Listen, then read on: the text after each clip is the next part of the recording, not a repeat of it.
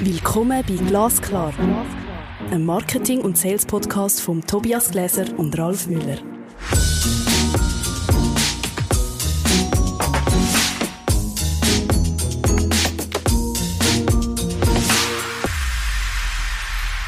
Hallo Tobias. Hallo Ralf. Es ist die 22. Folge. Wir haben irgendwie das Gefühl, wir sagen unglaublich produktiv, gell?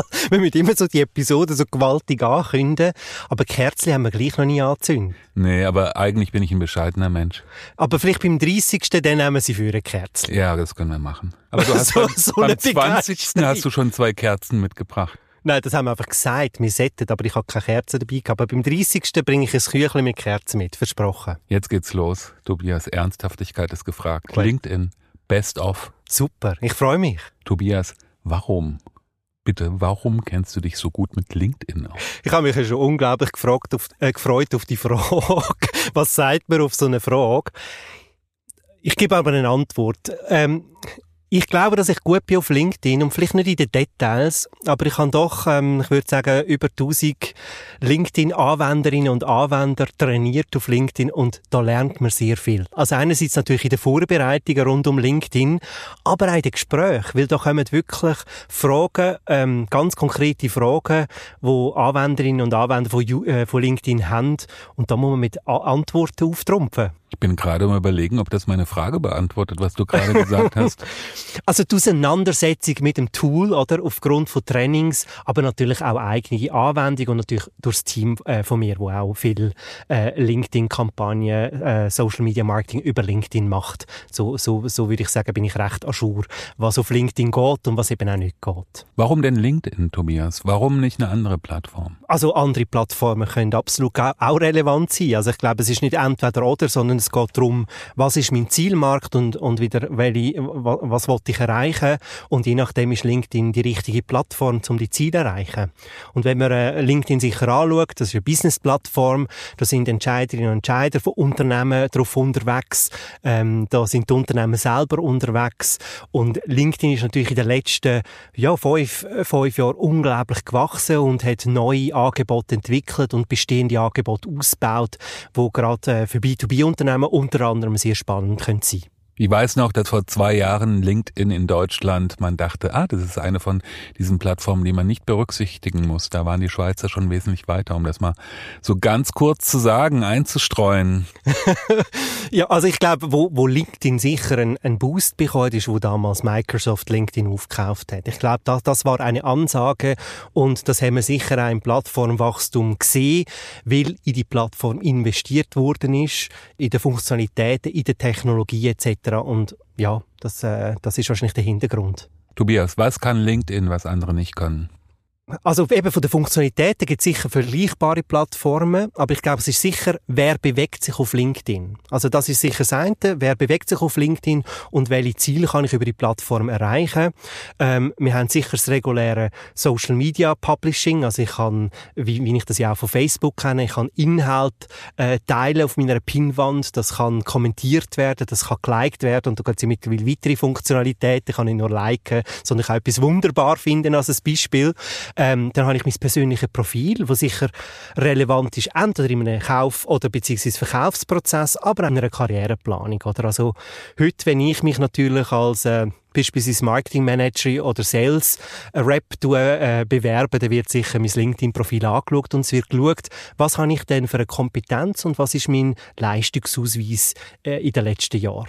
Was unterscheidet ein durchschnittliches zu einem guten LinkedIn-Profil? Gehen wir doch gleich mal in Medias Res. Genau, also ich, also was man sicher müssen, müssen berücksichtigen, es gibt auf LinkedIn den sogenannten Social Selling Index, der tut sowohl auch mein Profil als auch meine Aktivitäten ähm, bewerten und je höher der sogenannte Social Selling Index ist, desto mehr schafft LinkedIn zu meinen Gunsten. Oder also LinkedIn sagt dann, wenn mein Profil gut auf- und ausgebaut ist, ich aktiv auf der Plattform bin, dann sagt er, das ist eine relevante Person und dann bekommt man mehr Reichweite und folglich auch mehr Interaktionen.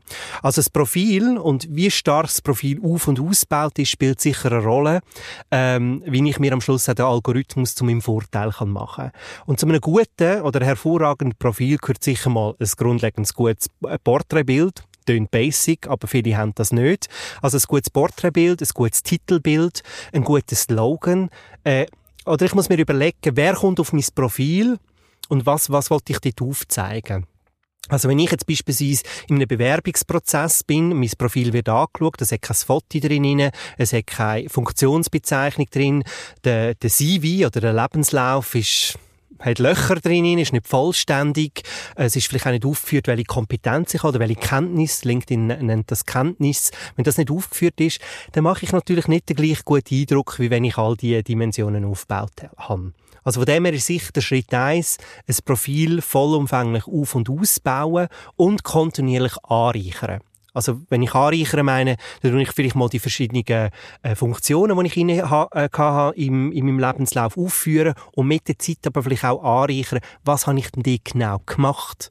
Also, wenn ich eigentlich Content-Anreicherungen mache, was ist denn dort wirklich mein Leistungsausweis, was meine Aktivitäten oder Fähigkeiten, wo, wo ich in diesem Job an, angeeignet habe oder habe können anwenden. Das riecht jetzt alles noch ein bisschen nach Pflichtprogramm. Aber Ganz es ist auch ein Spaßprogramm. Es, es, ist auch ein bisschen ein Pflichtprogramm. Also ich muss jetzt sagen, das ist jetzt wahrscheinlich äh, niemandem seine Lieblingsbeschäftigung, ein Profil anreichern. Aber wenn ich es einmal gemacht habe, dann muss ich noch ein bisschen kontinuierlich vielleicht optimieren und verbessern. Also wenn irgendwann die schwere Arbeit da ist, dann geht es immer leichter. Aber es braucht ein bisschen, ähm, es braucht ein bisschen Einsatz und ähm, ein bisschen Schweiß ist wahrscheinlich auch dabei. Was mich sehr gefreut hat, ist, dass ähm, Artikel in LinkedIn tatsächlich, wenn sie eine bestimmte Tiefe haben und einen bestimmten Informationsgehalt, ähm, sehr, sehr gut performen. Und was mich sehr gefreut hat, als ähm, ich das gemacht habe, ist, dass ähm, plötzlich tatsächlich Leute, die ich seit sehr, sehr langer Zeit nicht mehr gesehen, gesprochen habe, die irgendwann früher in meinem Berufsbild ähm, präsenter waren, ähm, sich gemeldet haben und man hat so eine Art von Verdichtung von einem bestimmten Wirkungskreis. Das ist, also vielleicht kann ich da noch kurz etwas dazu sagen. Also toll, also dass du auch Artikel auf LinkedIn publizierst, finde ich super. Was wir unterscheiden, es gibt ja auf LinkedIn äh, Beiträge, also wie ich das kenne, das sind einfach Social Posts und dann die Artikel, wo dann eine Art wie native, also auf LinkedIn integrierte Blogartikel sind, oder? Also ich, also ich kann eigentlich wie einen Blog auf LinkedIn aufbauen. Und das ist super, weil äh, LinkedIn der Algorithmus findet das natürlich toll. Also der Algorithmus will eigentlich den User nicht verlieren. Also wenn ich jetzt einen Link zu einem Blogartikel auf meiner Webseite publiziere versus auf LinkedIn selber einen Artikel publiziere, das hat LinkedIn natürlich lieber. Sie wollen nicht, dass der User weggeht, sondern auf der Plattform, wo ich mir aber muss bewusst sein das ist ein Shared Channel, der gehört nicht mehr. Also all der Content ist dort. Und wenn sich dort algorithmische oder, oder Bedingungen verändern, dann bin ich dort drin. Also das kann ein richtiger Weg sein, es kann aber auch ein falscher Weg sein. Was hast du denn persönlich für Vorteile über LinkedIn? Also das ist sicher ähm, Reichweite zu generieren, also top of mind zu bleiben zu gewissen Themen.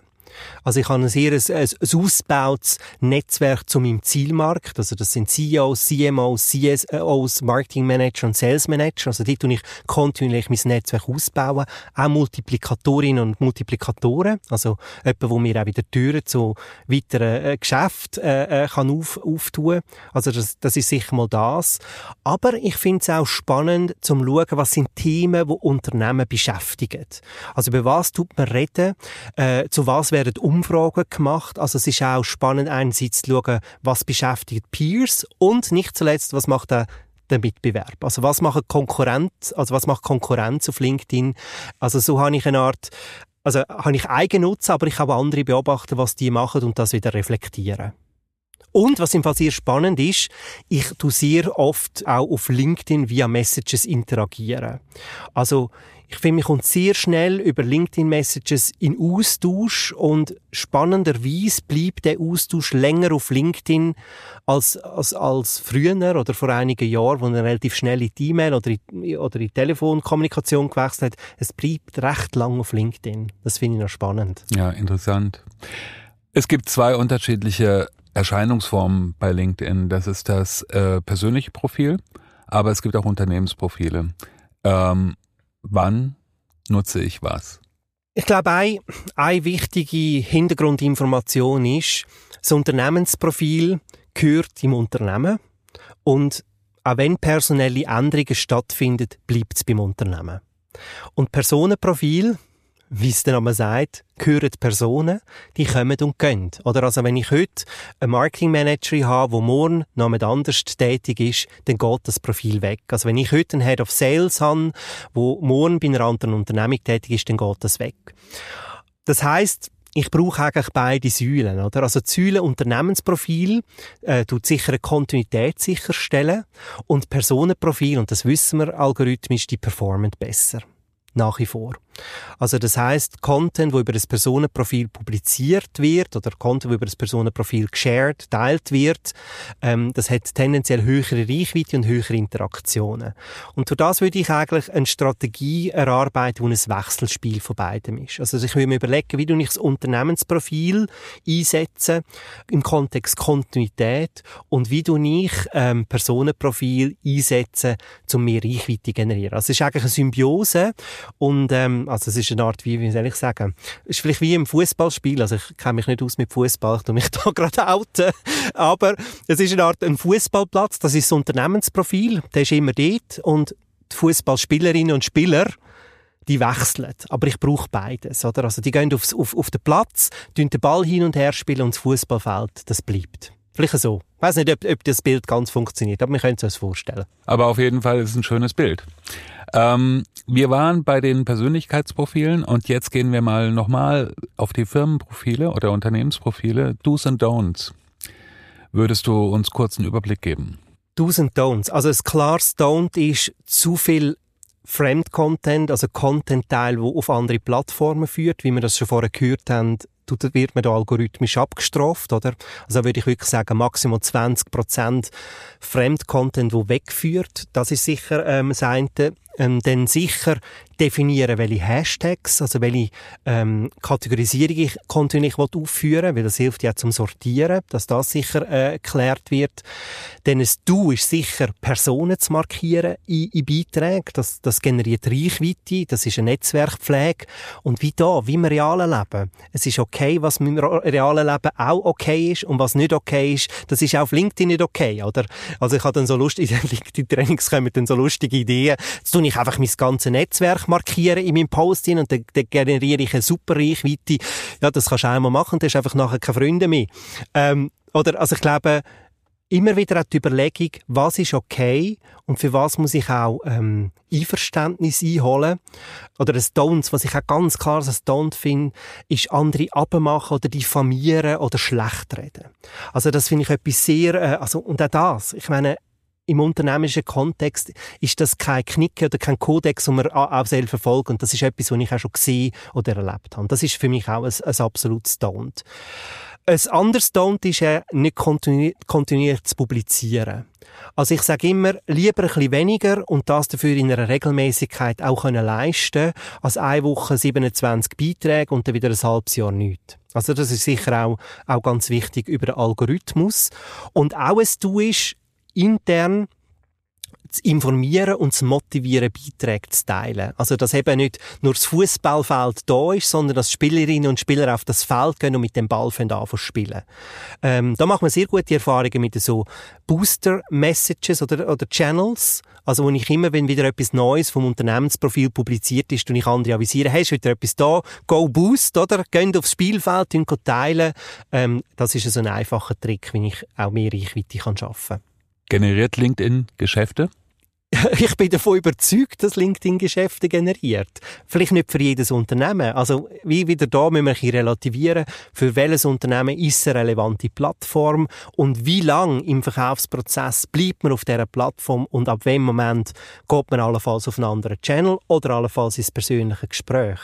Ich bin davon überzeugt, LinkedIn hat ja auch spezifische ähm, Funktionen oder Tools, also beispielsweise den Sales Navigator, wo ich ganz ein sehr systematisches Prospecting kann machen also aktiv eigentlich potenzielle Kunden mit Suchfilter kann identifizieren Die Plattform ist einfach eine Möglichkeit, aber die Frage ist, und ob es erfolgreich ist, wie ich sie bediene. Also von dem her, ja, man verkauft über LinkedIn, aber man muss es richtig machen. Also du verkaufst über LinkedIn? Ich verkaufe über LinkedIn, ja. Aber also, Transaktion vom Angebot findet nicht über LinkedIn statt. Aber wir initiieren sehr oft Verkaufsgespräche über LinkedIn und irgendwann wechseln wir nachher in, in Videocalls oder in persönliche Gespräche. Was ist was hat sich an LinkedIn verändert? Meiner Ansicht nach ähm, ist die Content-Tiefe rückläufig. Ach du Scheiße. In den letzten zwei, drei Jahren. Vielleicht muss man wissen, Ralf und ich haben vorher das Thema auch noch mal kurz angesprochen und ich bin bei dir. Also, ich glaube, im Moment muss sich LinkedIn auch mal so ein bisschen wie finden, äh, was ist die Content-Dimension, die wir auf dieser Plattform haben wollen und dass wir so ein bisschen nicht, nicht, nicht in die Kätzli-Videofallen reingehen, oder dass alles seicht ist und ein gewisser Tiefgang verloren geht, das ist sicher momentan die Tendenz. Und das wird, also das, das ist der Hintergrund von dem ist sicher, dass das Plattform eine zunehmende Userzahl hat. Also das ist sicher ein Phänomen. Ähm, und das Zweite ist sicher der Algorithmus, was der Algorithmus fördert. Also meine Erfahrung ist, dass Deep Content, sehr fundierter Content und so weiter, weniger Reichweite generiert, weniger Interaktionen und leichterer Content, wie beispielsweise ähm, äh, 27 Lernende haben erfolgreich die Abschlussprüfung erreicht und das Foto dazu und so weiter, das performt besser. Und ich glaube, da müssen wir uns da müssen wir vielleicht auch Zahlen qualitativ analysieren und nicht nur quantitativ, oder? Also das heißt, vielleicht habe ich zwar auf einem Deep Content, äh, also auf einem relevanteren, tiefgründigen Content vielleicht weniger Reichweite, weniger Interaktionen, aber vielleicht ist es eine qualitativere Interaktion und Reichweite. Ja, es ist die Frage, wie man ähm, Erfolg bemessen will und ich meine Relevanz, hast du vorhin auch erwähnt, Relevanz ist für mich ähm, die Koordinate, die ich ähm, persönlich schätze. Und aber das ist wahrscheinlich nicht überall so. Ich habe manchmal ein bisschen despektierlich gesagtes Gefühl, LinkedIn verkommt ein bisschen zu einem Anzeigenblatt auf globalem Niveau. Teilweise ist, ist das sicher der Fall. Und das hat meiner Meinung nach ganz klar mit dem Algorithmus zu tun. Oder also und, aber ich sehe, der Algorithmus tut sich unglaublich fortbewegen und da ist sicher die Frage, was ist auch die Zukunftsstrategie von LinkedIn und wie tun sie den, den Algorithmus einsetzen, um das Zukunftsszenario einzusetzen. Aber die Zahlen und auch algorithmische Details werden wie bei Google nicht teilt. Also wir wissen da nicht Details, das sind einfach Erfahrungswerte. Von dem her sind wir sicher äh, gespannt, was im Kontext LinkedIn in Zukunft passieren wird. Ja, aber da können wir vielleicht noch einen Satz zu verlieren. Wie wünschen wir uns die Zukunft von LinkedIn? Als von unserer Perspektive, von der User-Perspektive. Wir. Willst du den Start machen? Ich habe das Gefühl, ich habe so viel geredet gerade. Was, was erwartest du von LinkedIn oder was wünschst du dir von LinkedIn? Nochmal eine Fokussierung auf relevanten Inhalt tatsächlich, weil mich das persönlich interessiert und ähm, in, den, in dem Algorithmus vielleicht auch Tools einbauen, die das beschleunigen beziehungsweise ja, ich denke mal, da ist gewisserweise auch eine Überlebensstrategie drin, die LinkedIn gebrauchen könnte. Natürlich ähm, muss man dann vielleicht auch nochmal ähm, auswählen, wie zielgruppenspezifisch dieser Content ausgespielt werden kann. Auch daran, das ist sicherlich auch eine Schraube, an der man drehen kann. Das sind Dinge, auf die wir keinen Zugriff haben, die wir auch niemals erfahren würden, aber wenn man ähm, sich was wünschen darf, dann würde mein Wunsch in die Richtung gehen. Mein Wunsch wäre, dass wir ähm, so ein bisschen von einer Zweidimensionalität in eine Dreidimensionalität, äh, Dreidimensionalität hineinkämen. Also es ist nach wie vor sehr flach. Also, äh, also sozusagen wie, man interagiert über eine Plattform, aber eigentlich wäre es doch spannend, sich eigentlich dreidimensionaler im digitalen Raum können zu begegnen. Aber das Thema werden wir sicher, wenn wir dann irgendwann Metaverse aufgreifen, bei uns im Podcast, ist einmal schon in Planung, ihr könnt euch freuen, ähm, dann gehen wir in das Thema rein. Aber die nächste Episode, die Episode 23, die handelt sich um Fehler. Und zwar die häufigsten Marketingfehler, die einfach niemand braucht.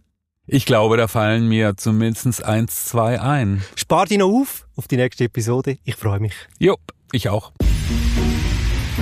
Das ist Glasklar. Ein Marketing- und Sales-Podcast von Tobias Gläser und Ralf Müller.